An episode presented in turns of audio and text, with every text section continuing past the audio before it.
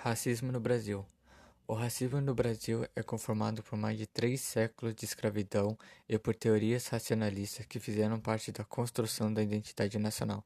Após a abolição, a ausência do Estado e na integração da população negra por meio do fornecimento de condições materiais e políticas para sua participação em uma sociedade livre garantiu a sobrevivência e ressignificado da mentalidade e prática escravocrata nas estruturas da República.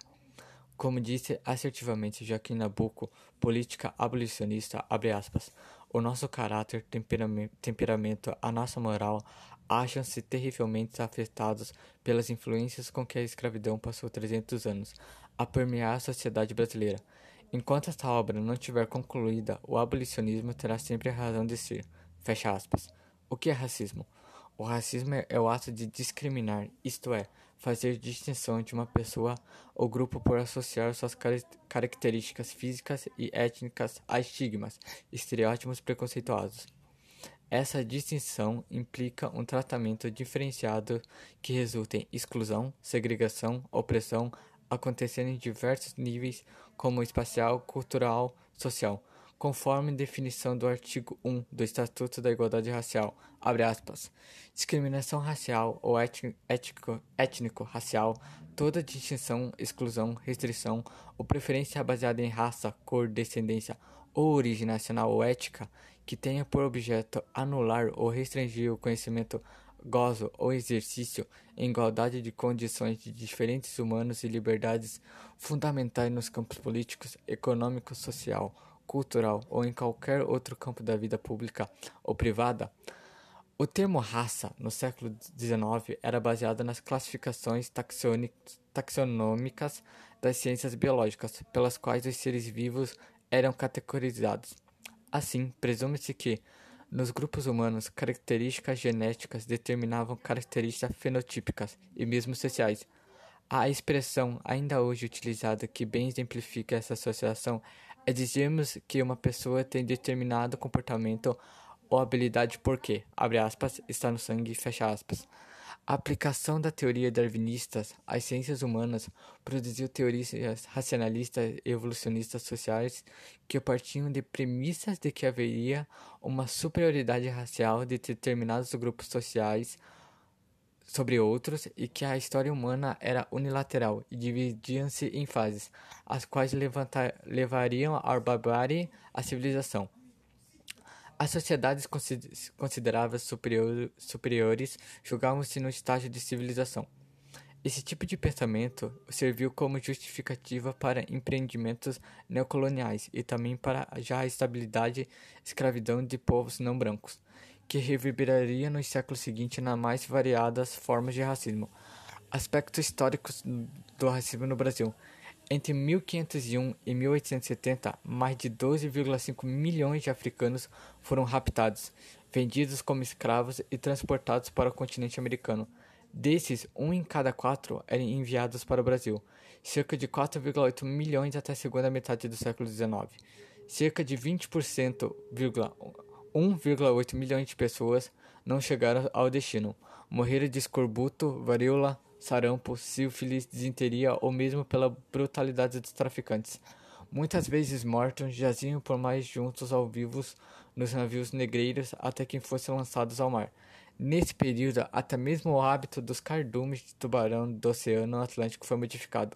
Conforme aponta o jornalista Laurentino Gomes em seu livro A Escravidão, Alguns africanos suicidavam-se pulando em alto mar, e os que sobreviviam à travessia, que podiam durar meses, chegavam às novas terras debilitados, subnutridos, doentes, machucados e por vezes cegos devido a infecções oculares. O tráfico negreiro trazia forçadamente africanos para serem escravizados no Brasil.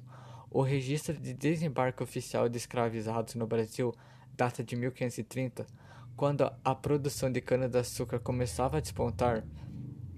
O auge do tráfico negreiro no Brasil ocorre entre 1800 e 1850. A maior parte dos negros que aqui desembarcavam era proveniente de Angola, Congo, Moçambique e Golfo do Benin. As condições precárias de higiene, alimentação e descanso, as jornadas exaustivas e os cruéis castigos físicos a que eram submetidos restringiram a expectativa de vida dos escravizados a uma média de 25 anos. Na segunda metade do século XIX, o Brasil contava com uma grande população negra, uma intensificação das fugas e da formação de quilombos, pressão internacional, especialmente da Inglaterra, pelo fim da escravidão e a necessidade de se adequar ao capitalismo que estava em um processo de expansão no, no país, o Brasil foi o maior território escravista do hemisfério ocidental. Foi o último a extinguir o tráfico negreiro, com a lei Eusébio de Queiroz em 1850, e também foi o último a abolir a escravidão que ocorreu por meio da Lei Áurea em 1808. Segundo o historiador Luiz Felipe Alencastro, o que estava em jogo na conjuntura da abolição não era somente a liberdade dos escravizados, mas o temor do que ocorresse em uma reforma agrária. O abolicionista André Rebouças, engenheiro negro, propôs que fosse criado um imposto sobre fazendas improdutivas e que essas terras fossem distribuídas entre ex-escravos. Houve, porém, um acordo entre latifundiários e o movimento republicano para que a propriedade rural fosse poupada e a liberdade aos negros fosse concedida sem compensação ou alternativa de inserção no mercado de trabalho dos homens livres. Assim, os latifundiários passaram a fazer imigrantes europeus para trabalhar nas terras, e os ex-escravizados, mesmo sendo brasileiros, ficaram sem trabalho na zona rural e em parte na cidade, além de não gozarem da cidadania plena. Boa parte era, boa parte era composta por analfabetos, por isso não podiam votar. Além disso, a prática da escravidão com, com severos castigos físicos fez com que no Brasil a tortura fosse legalizada para escravos, quando abolida, a prática do açoite e espancamento era amplamente difundida e continuou sendo praticada por agentes policiais, mesmo que por lei fosse proibida. Os mecanismos da repressão escravista sobreviveram à escravidão. João Cândido leu o Manifesto da Revolta da Chibata, insurreição de marinheiros negros que pediu o fim dos castigos corporais em 1910. Outro aspecto importante é a questão da moradia e trabalho.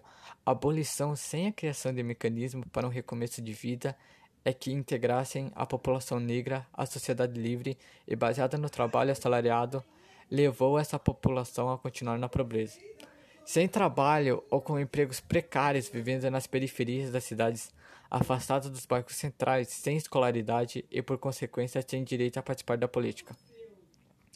O projeto conservador de modernização do Brasil não teve o interesse em integrar a população negra, mesmo que, mesmo porque era orientado por ideários racialistas, significava branquear a sociedade brasileira, pensamento ao qual nem mesmo alguns abolicionistas como Joaquim Nabuco escapavam.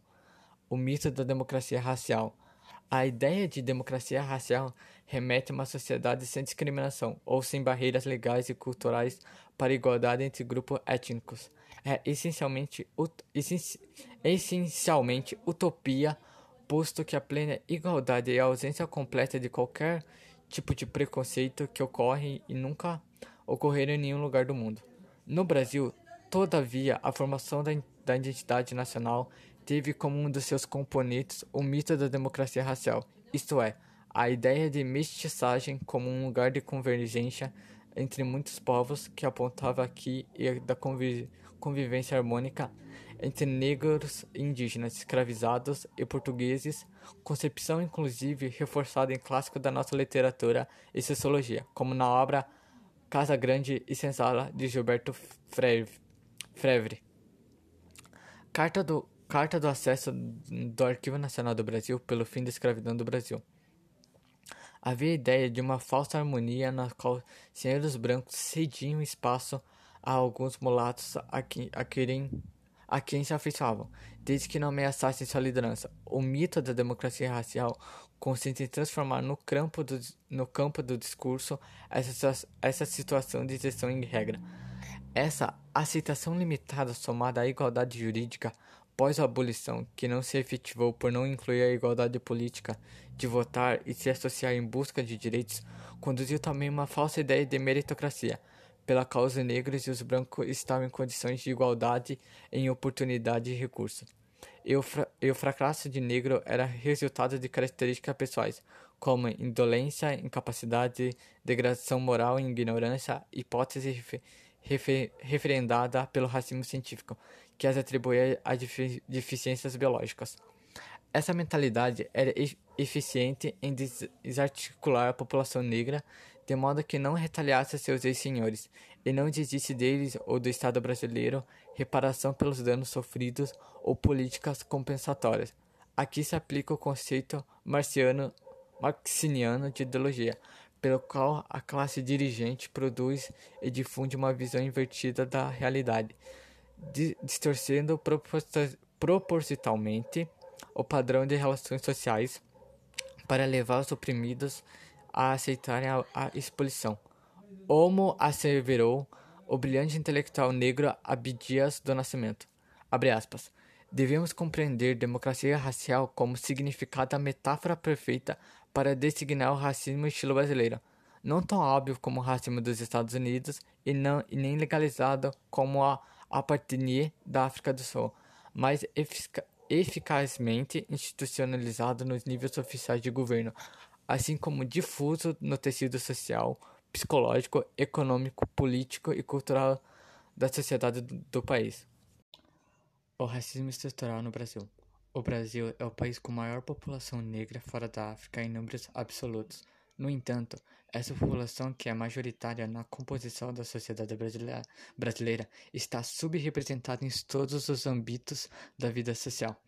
Isso acontece porque, embora haja igualdade jurídica, há mecanismos informais de discriminação que filtram o seu, processo, o seu acesso a oportunidades, qualificam e qualificação e esferas de decisão, como aponta o maior sociólogo brasileiro Florestan Fernandes em seu livro A Integração do Negro na Sociedade de Classes. Abre aspas. A dessegregação do regime escravocrata e senhorial, e senhorial se operou no Brasil sem que se cercasse a distinguição dos antigos agentes de trabalho escravo de assistência e garantias que os, que os protegem na transição para o sistema de trabalho livre. Os senhores foram eximidos da responsabilidade pela manutenção e segurança dos libertos, sem que o Estado, a Igreja ou qualquer outra instituição assumissem encargos especiais que tivessem por objeto prepará-los para o novo regime da, de organização da vida e do trabalho. Esse problema central engendrou o que hoje denominamos de racismo estrutural. A ausência de políticas públicas de integração da população negra recém-liberta, recém relegando a própria sorte, gerou consequências dramáticas que se reproduz, reproduziram no tempo. O racismo estrutural permeia todas as esferas da vida social, na cultura, nas instituições, na política, no mercado de trabalho, na formação educacional, é o resultado secular de um país acentuado em bases escravocadas, influenciado por dogmas racialistas e que não buscou entregar a população de escravizados em seu sistema formal, relegando-os às marginalidade e culpabilizando-os pelas consequências nefastas desse abandono proposital. Pode parecer algo longuíquo, mas a escravidão foi abolida há apenas 131 anos, e a desigualdade racial provocada por ela e pela transição incompleta para a liberdade, posto que não proporcionou meios para a autonomia, são perceptíveis no Brasil de hoje. O Estatuto da Igualdade Racial define desigualdade racial como, abre aspas, toda situação injustificada de diferenciação, de excesso de fruição de bens, serviços e oportunidades nas esferas públicas e privadas em virtude de raça, cor, descendência, origem nacional ou ética. Fecha aspas. A desigualdade racial é o resultado do racismo estrutural. Dados sobre o racismo no Brasil. Conforme os dados do IBGE de 2018, 56,10% da população brasileira declarou-se como preta ou parda. No entanto, quando observamos dados no mercado de trabalho, 68,6% dos cargos gerenciais eram ocupados por brancos e somente 29,9% por pretos ou pardos. Já na taxa de força de trabalho sub, subutilizada, isto é, pessoas que trabalham menos do que gostariam, 29% eram preta ou parda contra 18,8% de brancos, subocupadas na representação legislativa dentre os deputados federais.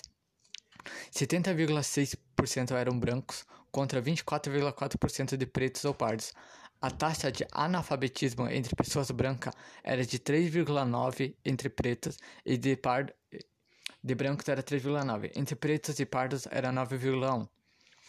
9,1%. Nas taxas de homicídio por 100 mil habitantes, na faixa etária de 15 a 29 anos, a população branca tinha média de 34,0 e a população preta ou parda apresentava 98,5. Ou seja, a chance de um jovem negro morrer de homicídio é quase três vezes maior que a de um jovem branco. A ocupação informal também é maior entre os pretos e pardos, 47,3%, do que a de branco, 34,6%. A desigualdade salarial é notória quando a renda média é estratificada. estratificada. O rendimento mensal de pessoas brancas naquele ano foi de R$ 2.796 e o rendimento mensal de pessoas pretas ou pardas foi de R$ 1.608. Além além disso, mesmo sendo a maioria no Brasil, esse grupo em 2018 representou apenas 27,7% das pessoas com maiores rendimentos no entanto, no grupo com menores rendimentos, abarca 75,2% dos indivíduos. As condições de moradia na população preta ou parda também apresentam desníveis em relação à população branca. Há mais pretos e pardos residindo em domicílios sem coleta. Sem coleta de lixo, 2,5% contra 6% da população branca. Sem abastecimento de água por rede geral, 17,9 contra 11,5 da população branca. E sem esgotamento sanitário, 42,8 contra 26,5 da população branca. Levantamento realizado pelo Laboratório de Análise Econômica, Sociais e Estatística das Relações Raciais da UFRJ entre 2007 e 2008 constatou que, em 70% das ações por racismo ou injúria racial daquele período no Brasil, quem ganhou foi Israel. Em apenas 30% dos casos, a vitória foi da vítima.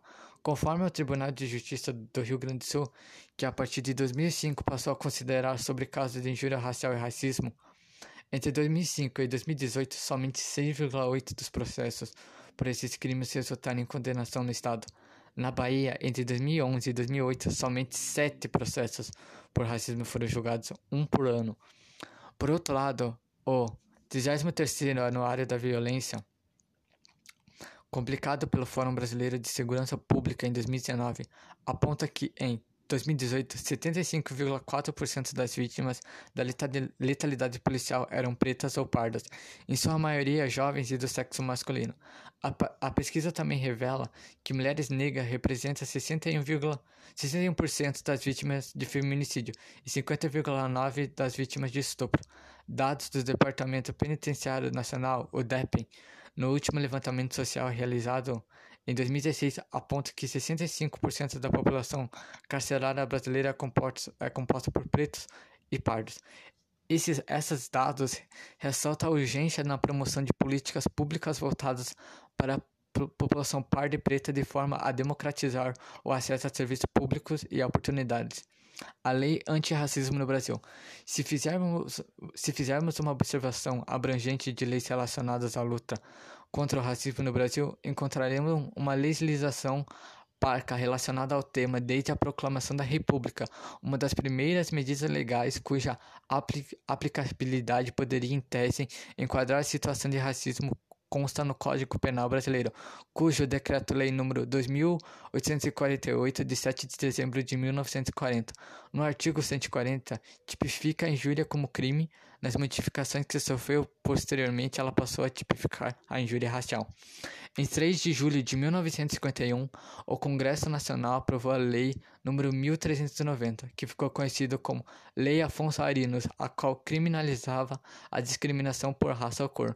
A promulgação dessa lei foi motivada por uma situação de discriminação sofrida por uma bailarina norte-americana, Catherine Dunyon, impedida de se hospedar num hotel em São Paulo em razão de sua cor, o que repercutiu uma época na imprensa estrangeira.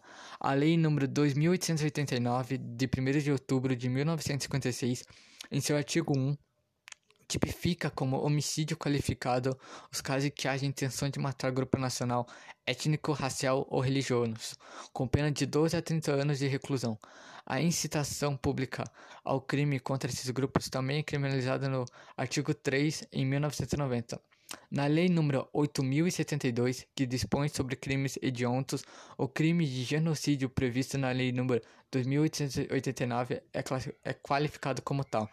Na Constituição de 1908, no artigo 3, em seu incisivo 4 estabelece como objetivo o princípio da nova república, abre aspas, promover o bem de todos sem preconceito de origem, raça, sexo, cor, idade e quaisquer outras formas de discriminação, fecha aspas. O artigo 4, incisivo 7, define as, as abre aspas, define que, abre aspas, as relações internacionais brasileiras reagem-se pelo repúdio ao terrorismo e ao racismo, fecha aspas. A Lei nº 7.716, de 5 de janeiro de 1989, define os crimes de preconceito de cor e raça e estabelece penalidades para situação de discriminação em ambiente de trabalhador público ou privado, como ter acesso negado a empregos, cargos, serviço militar ou sofrer tratamento diferenciado em locais públicos, como ser impedido de adentrar em transporte público, edifícios públicos, clubes, restaurantes, etc. Essa, essa lei também estabelece punições para, abre aspas, prática de incitação à discriminação ou preconceito de raça vírgula, ou cor. Fecha aspas. Criminalizando inclusive a fabricação, comercializado, comercialização e distribuição de propagandas de, de incitação a essas modalidades de preconceito. Essa é a lei que prevê o crime de racismo, isto é, a discriminação racial praticada contra uma coletividade. Essa lei tornou o racismo crime imprescritível e, e inafiançável. A Lei nº 9455 de 13 de maio de 1997 promoveu alterações na legislação antirracista. A Lei nº 7716 acrescentou a punição à discriminação e a incitação à discriminação por etnia, religião ou procedência nacional. Além do preconceito de raça e cor anteriormente previsto, o artigo 140 do decreto Decreto de Lei número 2848 acresceu em especificação de injúria, abre aspas, elementos referentes à raça, cor, etnia, religião ou origem, fecha aspas. Mais tarde, a Lei número 10.741 de 2003 ampliou a definição, incluindo, abre aspas, a condição de pessoas idosas ou portadoras de deficiências, fecha aspas. Em 2003, a Lei nº 10.639 modificou a Lei de Diretrizes de Base da Educação, introduzindo a obrigatoriedade do ensino de História e Cultura afro-brasileira e africana nas escolas de ensino fundamental. Em 20 de julho de 2010, a, a, lei, a Lei nº 2.288 instituiu o Estatuto da Igualdade Social, aspas, destinado a garantir à população negra a efetivação da igualdade de oportunidades, a defesa dos direitos étnicos individuais, coletivos e discursos e o combate à discriminação e às demais formas de intolerância étnica, fecha aspas. Esse estatuto modificou as leis anteriores, atualizando-as, incluindo a Lei número, número 7.716, por estatuto modificou por exemplo, a possibilidade de interdição de mensagens e páginas na internet. A Lei nº 12.735, de 30 de novembro de 2012, prevê a, aspas, a cessação das respectivas transições radiofônicas, televinistas, eletrônicas ou da publicação por qualquer meio, aspas, por incitação ao preconceito racial. O Estatuto da Igualdade Racial, além de atualizar e ampliar o alcance das leis antirracistas, anteriores tem uma dimensão propositiva de embalar juridicamente políticas públicas direcionadas a diminuir a desigualdade raciais no acesso a bens, serviços e oportunidades. Nesse escopo estão as ações afirmativas como a Lei de Cotas, Lei nº 12.781 de 2012, que reserva vagas nos cursos de graduação das universidades federais para estudantes de escolas públicas, negros, indígenas e quilombolas e a Lei nº 12.990 de 2014, que estabelece cotas para negros e pardos em concursos federais. É importante ressaltar que, além da promulgação da legislação antirracista, é primordial que haja a promoção de sua afetividade. O racismo e o preconceito.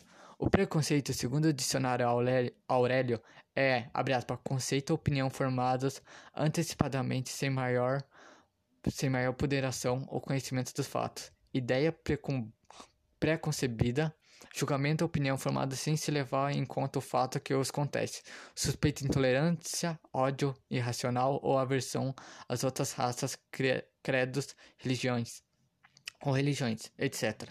Fecha aspas. Racismo é uma forma de preconceito, pois é feito prejudicialmente sobre um, um outro por conta de características físicas ou étnicas, mas há inúmeras outras formas de preconceito baseadas na condição econômica, na religião, no gênero, na sexualidade, na escolaridade, na política, etc. Os preconceitos são construídos em nossa socialização pela assimilação de percepções a que somos expostos ao longo da vida. São associações entre os fatores biológicos ou sociais, cor, renda, religião, escolaridade, orientação sexual, etnia, etc e comportamentos, traços de caráter condições específicas, como ser incompetente, ser corrupto, ser doente, ser desinteligente, ser violento, entre essas coisas. Essa associação também pode ser, abre aspas, positivas, fecha aspas. Há quem diga que todo japonês é, é perito em tecnologia, todo judeu tem boa condição financeira, todo árabe é bom negociador, todo negro é bom atleta e bom cantor. A preconcepção, preconcepção firmada a ser do outro é uma forma de encontrarmos e dar previsibilidade às relações e às situações que experiencialmente, quando fundamental em juízo de valor abre aspas, fecha aspas, ela restringe as possibilidades do outro a um reducionismo imposto a ele, limitando suas capacidades. Quando norteado por juízo de valor negativo, pode gerar situações de exclusão social e mesmo de intolerância, aversão e violência. Reconhecer e desconstruir as associações mentais entre características e comportamentos específicos é fundamental para que possamos nos desvencilhar das diversas formas de preconceito e criar mais justas e humanas que nos relacionar e lidar com o diferente.